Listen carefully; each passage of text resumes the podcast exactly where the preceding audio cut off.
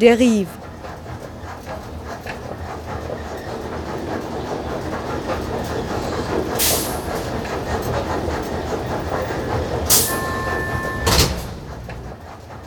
Radio für Stadtforschung.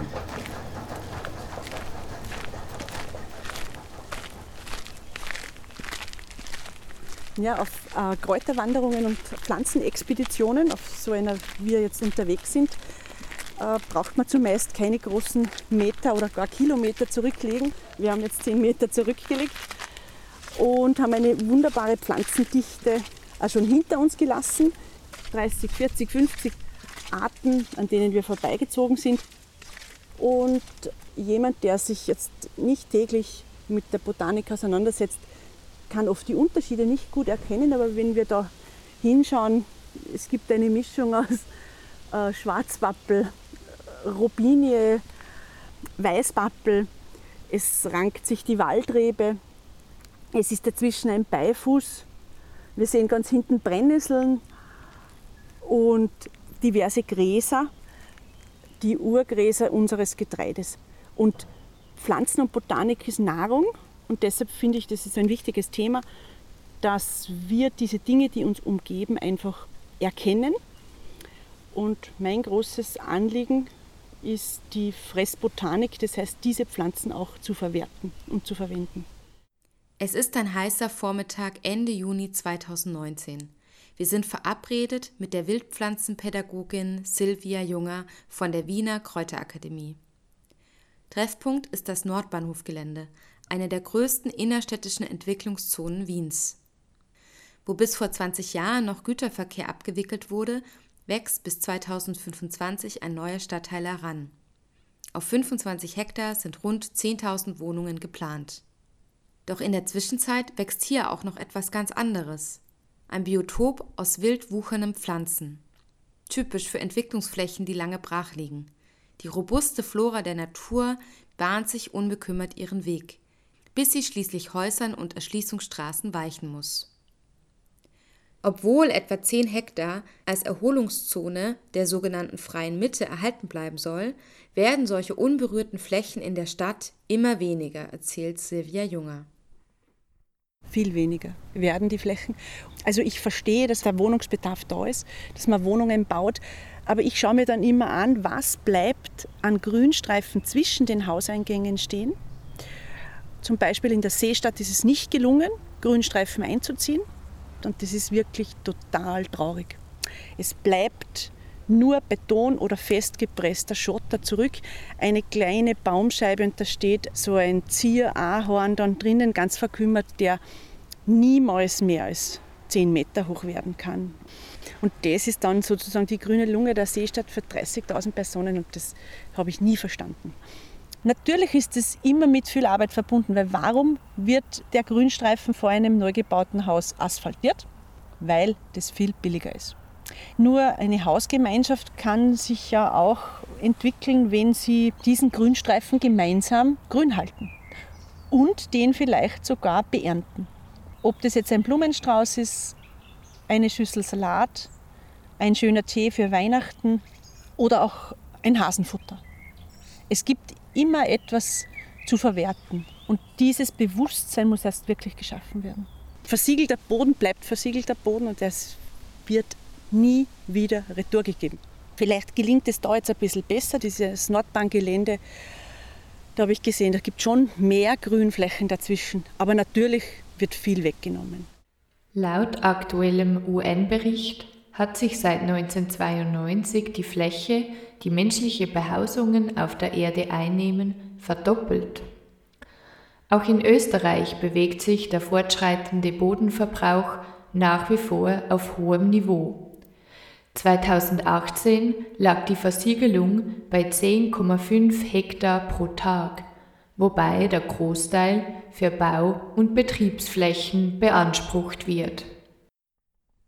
Aber auch einseitig bewirtschaftete Felder, sogenannte Monokulturen, machen die Böden langfristig kaputt. In der konventionellen Landwirtschaft kann der Ertrag der Ernte meist nur durch den Einsatz von Herbiziden und Pestiziden gesichert werden. Dieser befördert aber auch das Artensterben und führt zu einem erstaunlichen Unterschied zwischen Stadt und Land. Also wenn man jetzt eine Ruderalfläche im Machfeld irgendwo hat, wachsen ganz ähnliche Sachen als da. Nur sind die dort deutlich mehr belastet. Diese Wildpflanzen wachsen schon unabhängig von der Pestizidbelastung. Also sie lassen sich eh mit fast nichts umbringen. Sie sind, sie sind einfach robust. Und wenn es aber wir jetzt, wenn wir diese Wildpflanzen, diese Beikräuter oder diese ja, Unkräuter, wie man früher gesagt hat, verwenden, dann sollten wir uns halt überlegen, dass die aus einem für uns gut verträglichen Bereich sind, also ohne Vergiftungen. Und man weiß, dass der innerstädtische Honig deutlich weniger belastet ist als aus dem Umland von Wien. Also das muss man sich schon überlegen, dass das natürlich nicht stimmt, dass alles, was in der Stadt ist, einfach belastet und giftig ist. Ganz im Gegenteil. Wo ich aus Salzburg hierher gekommen bin vor 25 Jahren und noch immer mit, diesen, mit dieser Kritik umgehen muss. Also die Menschen sagen immer, wie kannst du nur in der Stadt deine Pflanzen sammeln? Und dann argumentiere ich immer, dass in der Stadt die Hunde ein Problem darstellen. Vor allem der Kot, der Hundekot ist ein Thema, der Hundeurin ist steril. Man könnte meinen, der urbane Raum sei zu voll, zu dreckig, zu verdichtet und versiegelt, um Wildpflanzen den richtigen Standort und Nährboden zu bieten. Aber die Vegetation wächst im kleinsten Mauerspalt, ragt aus Rissen im Asphalt und zwischen Pflastersteinen hervor. Turgeszenz beschreibt bei pflanzlichen Zellen die Fähigkeit, Wasser und Nährstoffe aufzunehmen.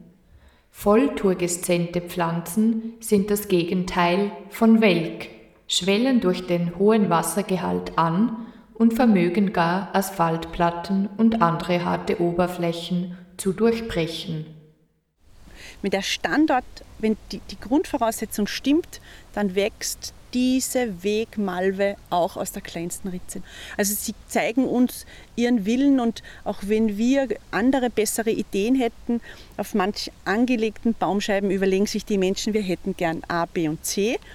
Die Pflanzen haben aber eine andere Strategie und schon nach zwei Jahren ist dort ganz etwas anderes wenn das nicht wirklich täglich gegossen wird zum Beispiel. Und hier am Nordbahngelände wird mit Sicherheit kein einziger Wassertropfen extra gegeben und es ist durchgehend grün. Die halten das aus. Der Konkurrenzkampf unter den Pflanzen ist auch immer gut zu beobachten. Wer ist der Sieger? Wer wird der Stärkere? Wer ist der Schnellere? Der gewinnt. Wer ist höher, schneller, besser? Also das ist in der Pflanzenwelt ganz entscheidend. Und ein immer wieder heiß diskutierter Punkt ist diese sogenannten Neophyten, die Pflanzen, die nach 1492 eingewandert sind. Das sind ganz, ganz viele. Neophyten sind nicht heimische Pflanzen. Nach der Entdeckung Amerikas durch Kolumbus wurden sie in beide Richtungen über die neuen Ströme des Warenaustauschs entweder bewusst eingeführt oder unbewusst eingeschleppt. Problematisch werden sie dann, wenn sie durch ihre Anwesenheit die einheimische Flora beeinträchtigen oder gar verdrängen. Das Paradebeispiel ist der Götterbaum, also Aleanthus. Das Merkmal des Götterbaums ist die herzförmige Blattnarbe, wo im letzten Jahr das Blatt angesetzt war. Den hat man eingepflanzt wegen der Seidenraupe. Der Aleanthus spinner, dem ist es möglich, Seidenfaden zu produzieren. Und 1865, glaube ich, haben die Italiener überlegt, sie möchten gerne selber Seide produzieren, haben den Baum importiert und den Spinner dazu und man ist aber drauf gekommen, dass die Seide sehr starr wurde. In Frankreich hat man dann auch produziert, die Franzosen waren eisern. Und hat es angeblich 40 solche Industriestandorte gegeben. Man hat es aber wieder aufgelassen. Was ist geblieben? Der Baum. Und der Spinner ist spärlich vorhanden, weil der nicht winterhart ist. Er ist ein also es schon Winter hat, aber nur in wirklich geschützten Bereichen, irgendwo in einem Schuppen, wo er überwintern kann.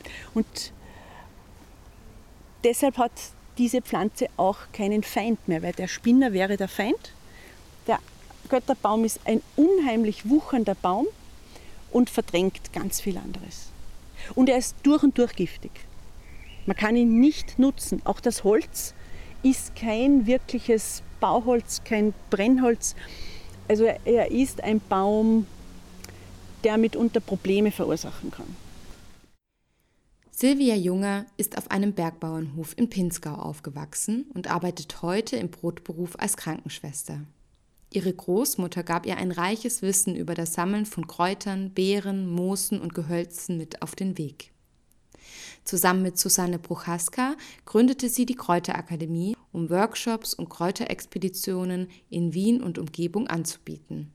Die Nachfrage danach besteht die heutige Jugend, aber auch die ältere Bevölkerung ist viel bewusster unterwegs. Welche Inhaltsstoffe haben unsere Nahrungsmittel? Unsere Nahrungsmittel sind unsere Gesundheitsstoffe, die wir uns täglich zuführen, die uns gesund erhalten können. Das ist das eine. Zum anderen geht es uns wahnsinnig gut und wir haben sehr viel Zeit, auch Freizeit in der Natur. Und der andere Aspekt ist, dass es mittlerweile so viele Vegetarier und Veganer gibt und die beschäftigen sich ganz besonders viel mit Pflanzen. Und das ist ganz bestimmt ein großer Grund. Nachdem wir nun viel von der Geschichte des Wildsammens erfahren haben, wollen wir endlich selbst Hand anlegen. Aber worauf muss man dabei achten? Die Expertin gibt uns eine Reihe von Tipps. Es gibt vier ganz wichtige Pflanzen. Ich sage immer, wer botanisch starten möchte und auch essen möchte, der sollte sich an diese vier Pflanzen richten. Löwenzahn, Brennnessel, Schafgarbe und Spitzwegerich. Und in der gemäßigten Zone auf der Erde finden wir diese Pflanzen überall. Können wir hinfahren, wo wir wollen, die vier finden wir. Und mit diesen vier Pflanzen kann man sich das ganze Jahr gesund erhalten. In Form von Speisen, in Form von Auszügen in Alkohol, Essigauszüge, Weinauszüge, Tees, Kräutersalze. Und beim Sammeln bin ich der Meinung immer, dass das achtsame Sammeln ist so ganz besonders wichtig. Ich nehme nur das, was ich für mich brauche und für meine Familie. Und ich brauche nur wenig Material mit nach Hause nehmen. Es wird immer zu viel gesammelt. Zu Hause wird das dann weggeworfen, das ist schade. Ich überlege mir schon, was möchte ich mit diesen Dingen machen und ernte zum Beispiel nur diese zehn Kopfall und ich nehme nur das gleich mit für den Salat. Neben dem achtsamen Sammeln sei es auch wichtig, sortenrein und sauber zu sammeln, betont Silvia Junger.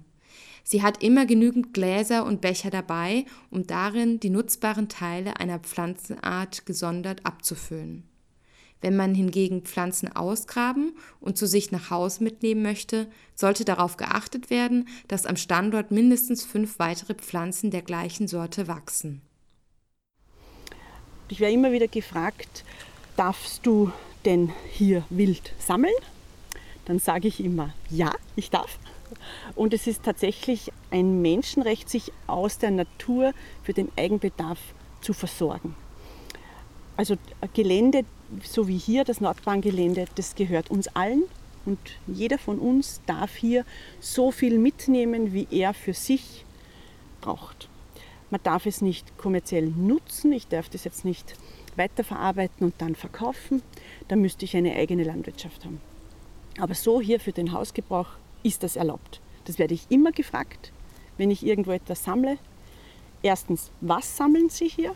Zweitens, dürfen Sie hier sammeln? Und drittens, ist die Pflanze giftig?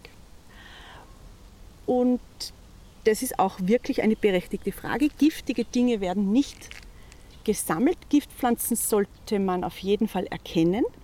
Es gibt nur wenige, Gott sei Dank. Menschen glauben immer, es gibt viel mehr Giftpflanzen als Essbares. Toxische Inhaltsstoffe von Pflanzen sind in der Regel nicht primär notwendig für ihr Überleben. Sie verschaffen jedoch sekundär einen Überlebensvorteil, da sie beispielsweise als Gift gegenüber Fressfeinden fungieren können. Giftige Pflanzen stinken von Haus aus, schmecken zum Beispiel nur ein, ein Tropfen vom Schöllkraut ist so bitter, man würde dieses Blatt so und so nicht essen. Natürlich gibt es zwei Dutzend Pflanzen, wo man es nicht schmeckt. Und der Genuss einmal und absolut tödlich ist. Aber die Anzahl ist sehr gering. Und diese Pflanzen muss man auf jeden Fall erkennen. Und wenn man jetzt hergeht und sagt, man möchte sich jetzt botanisch weiterbilden, ich möchte auch sammeln gehen, dann sollte man mit fünf Pflanzen beginnen. Bei jedem Ausflug fünf neue Pflanzen, also kleine Schritte. Günstig ist es, wenn man zum Beispiel mit Kindern geht. Wer keine Kinder hat, geht mit seiner Freundin, mit seinem Freund.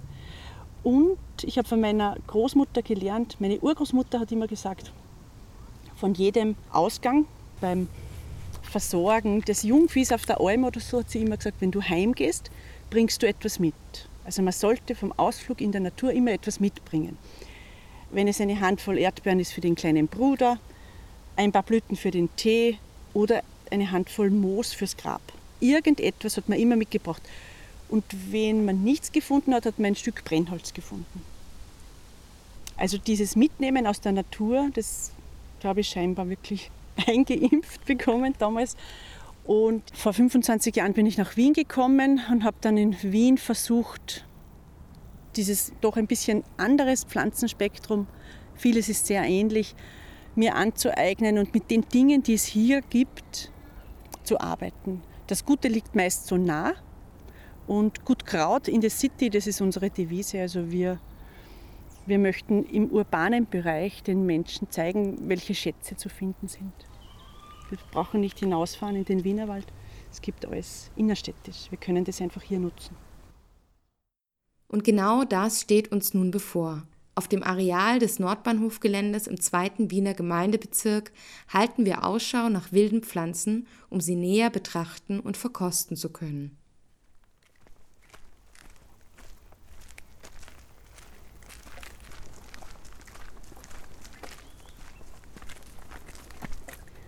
Ja, wir sind jetzt auf einen kleinen Hügel heraufgekommen, also nur zwei Höhenmeter, glaube ich, haben wir gemacht und sind umgeben, also von der wilden Karotte zum Beispiel.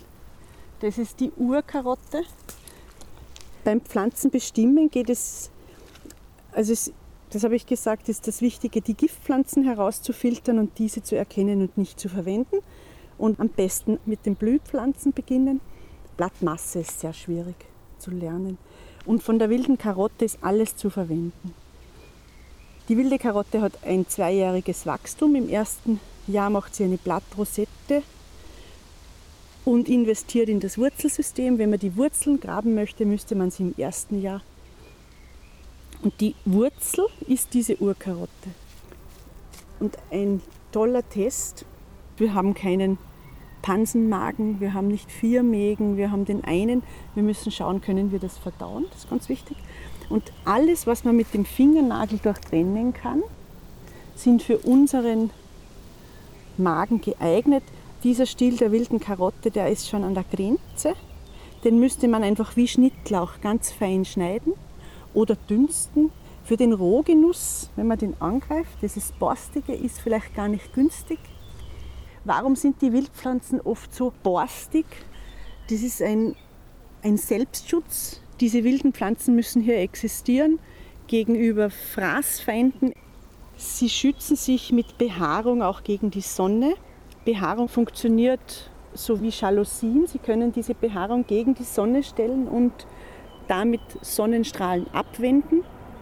Oder sie drehen sich und können eine zwölf Stunden Bestrahlung ohne Wasser und ohne nichts einfach durchhalten.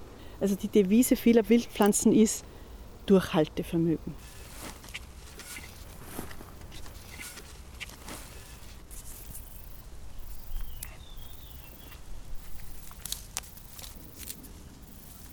Das ist die Stinknessel, das sagt der Name schon. Der Käfer hat das wahrscheinlich sehr gern, der da drauf sitzt. Von der Stinknessel würde ich jetzt nur diese feinen Lippenblüten verwenden. Die kann man sehr schön abzupfen. Sind der Taubnessel ganz ähnlich. Es ist dieselbe Pflanzenfamilie, die Lippenblütler. Und was so schön ist, warum heißt der Lippenblütler? Wenn man die, die Blüte herauszieht, dann bleibt es eine Einheit. Es zerfällt nicht wie bei den Schmetterlingsblütlern und es gibt immer vorne eine Öffnung und man kann sich als Eselsbrücke merken, Lippenblütler kann man dann sozusagen zwischen den zwischen die Lippe nehmen und durchblasen wie eine Röhre, dann ist es immer eine genießbare Pflanze. Also alle Lippenblütler haben einen vierkantigen Stängel, vier Kanten, dann weiß ich, das ist jetzt eine Pflanze, die nicht giftig ist. In dem Fall die Stinknessel hat nur einen unangenehmen Geruch. Sie wäre nicht giftig. Also wenn man sie drückt, man muss immer drücken, fest drücken mhm. und dann riechen und dann verströmt sie diesen. Mhm. Manche sagen, das ist gar nicht unangenehm. Und dann kann man hergehen und sagen, dann braucht derjenige vielleicht diese Pflanze auch.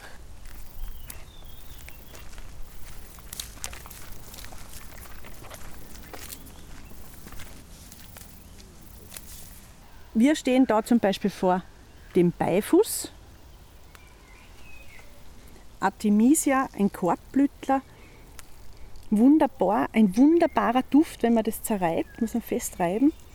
Das sogenannte Ganselkraut. Mit Beifuß kann man wunderbar äh, ein Kräutersalz für die Fettverdauung herstellen. Beifuß hat auch, gibt, ergibt einen wunderschönen Tee.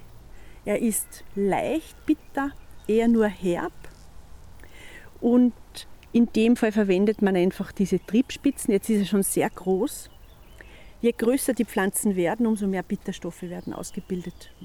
Sobald Samenstände in Sicht sind, hat die Pflanze den Elternstress bloß Junge. Es geht immer nur um die Fortpflanzung und sobald Samenstände sichtbar sind, wird alles daran gesetzt, so, so grausam als möglich zu schmecken damit niemand auf die Idee kommt, mich zu fressen. Also die, die Pflanzen haben ein sehr egoistisches, ja, nachhaltiges Denken. Also es geht immer nur um die Samen. Nun bleibt noch die Frage, wie man die Pflanzen am besten bestimmen kann. Gibt es Hilfsmittel? Ja, also das Bestimmen braucht drei unabhängige Medien, sage ich immer. Zum einen, ein gutes Pflanzennachschlagewerk ist unerlässlich. Dann ist natürlich, wenn ich einen Verdacht habe und ich gebe in die Google-Suchmaschine ein Zaunlattich, dann kommen Bilder. Aber ich weiß, dass unter den ersten 30 Bildern auch immer ein falsches ist oder mehr. Und das dritte Medium ist sozusagen ein Mensch. Es ist immer gut, auch noch jemanden fragen zu können. Einen alten Nachbarn, eine weise Oma, einen Botaniker. Eines meiner größten Hobbys ist Pflanzen bestimmen und ich habe auch heute zwei E-Mails beantwortet. Die meisten erkenne ich sofort und ansonsten schaue ich auch nach. Also man kann mir jederzeit eine Datei schicken und ich bestimme es gerne. Während heutzutage Portale wie mundraub.org oder andere Internetplattformen frei zugängliche Nahrungspflanzen im Stadtraum auf ihren Seiten verorten und einer breiten Öffentlichkeit zur Verfügung stellen, wird das historische Wissen über Pflanzenkunde kaum mehr von Generation zu Generation weitergegeben. Was ist da passiert? Ich habe das auch geschichtlich ein bisschen angeschaut. Warum ist dieses Wissen verloren gegangen? Es war einfach nicht modern in der Nachkriegszeit. Alle Leute hatten einen Job, auch die Frauen haben gearbeitet. Und es war modern, sich mit diesem Geld, das man bekommen hat in der Fabrik, am Heimweg einen Salat beim Kreisler zu kaufen. Und die Hausgärten sind aus Zeitmangel verschwunden. Und damals wurde nicht nur das Wissen sozusagen umgeschnitten, sondern auch die vorhandenen Bäume, die vorhandenen Flächen wurden aufgegeben. Und es wurde in das Kaufen investiert. Und nur die Menschen, die es sich nicht leisten konnten, sich die Marillen beim Kreisler mitzunehmen, haben, wenn sie Marillen wollten, ihren Baum kultivieren und schneiden und betreuen müssen über das Jahr. Und so gab es zwei, zwei Klassen, also die einen, die sich leisten können und die Armen auf der anderen Seite. Und es war dieses Wissen über die Kräuterheilkunde, das Wissen der armen Leute. Und das war nicht cool. Und so ist das verloren gegangen. Und ich habe das in meiner eigenen Familie gesehen. Meine Urgroßmutter hatte ein wahnsinnig großes Wissen. Sie verwendete ungefähr neun bis zwölf, maximal zwölf Pflanzen, die rund ums Haus wuchsen. Sie war eine alleinerziehende Bäuerin und hatte ein uneheliches Kind, meine Oma. Und diese beiden Frauen haben eine Generation hindurch diesen Hof geführt mit diesen Pflanzen und haben Haus und Hof therapiert auch. Dann hat aber meine Oma, die kam schon aus der Generation, wo man eher in die Apotheke gegangen ist oder zum Arzt. Man hatte sich leisten können. Und ich habe Gott sei Dank ganz alte homöopathische Bücher aus 1915 vererbt bekommen von meiner Uroma und die Menschen haben immer schon mit den richtigen Pflanzen therapiert, obwohl sie nicht gewusst haben, was im Körper los ist. Der hat meine Gallenkolik hat man völlig falsch gedeutet, aber man hat sie richtig therapiert. Heute schauen wir hinein durch den Computertomographen mit Blutanalysen mit Röntgen und mit allem Ultraschall. Die Leute haben das ja alles nicht können. Aber sie haben richtig therapiert. Also die behandelten Pflanzen haben sich nicht verändert. Über 100 Jahre. Sie gleich geblieben.